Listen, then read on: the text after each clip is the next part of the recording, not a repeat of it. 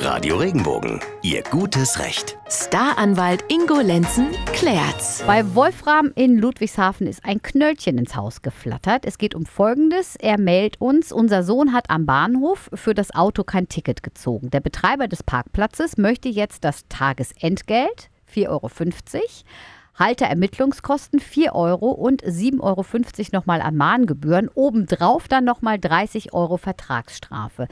Wolfram fragt jetzt, muss ich diese Vertragsstrafe, also den größten Batzen, die 30 Euro zahlen? Was sagt der Anwalt dazu, Ingo?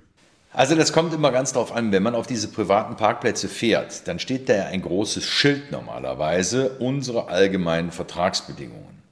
Und wenn wir da dieses Schild haben, dann muss ich mich an diese Vertragsbedingungen halten. Die haben ja einen irre Aufwand dadurch.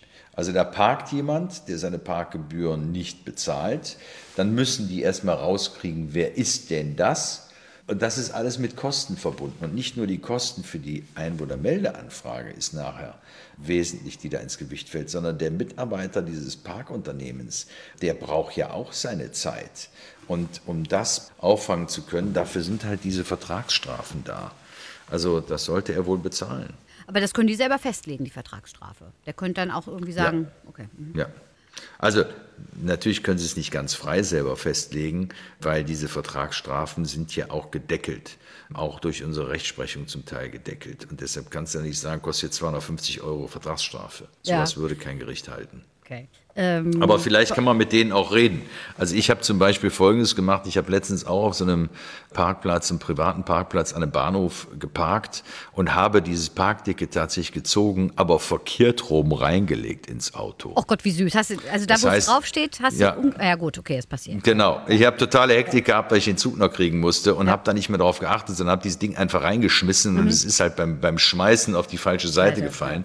So, und da haben wir dann angerufen und haben gesagt, wir hatten da doch einen Parkschein und konnten das ja auch nachweisen und die haben dann alles erlassen. Das ist aber nett. Die haben dann, ja, das war total nett. Das war to wirklich total nett und, und die haben dann gesagt, nee, ist okay, wenn er Parkschein hat, aber beim nächsten Mal bitte. Hm. Drauf achten. Cool. Und beim nächsten Mal habe ich drauf geachtet. Hätte ja auch ein Windhauch sein können, indem du die Türe zumachst. Hätte auch, ja, genau. Und dann ist es halt gerade nochmal genau. irgendwie. Stimmt genau. es denn, dass das Knöllchen genau. ähm, günstiger wird, wenn du, ähm, also du ziehst ein Parkticket und das ist aber dann abgelaufen, mhm. also du verspätest dich irgendwie. Mhm. Da pokere ich ja manchmal. Ne? Also, ja, ja ähm, pokerst du zurecht. Ja, okay. Ja, über die Vielzahl der Fälle rechnet sich das manchmal.